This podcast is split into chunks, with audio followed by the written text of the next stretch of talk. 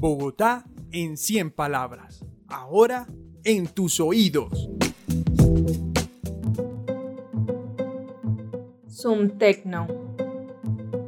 Liz caminaba por los pasillos de Centro Mayor. A su alrededor todas las personas se comportaban como si estuvieran hipnotizadas o dominadas por algo. Caminaban mirando sus pantallas de celular.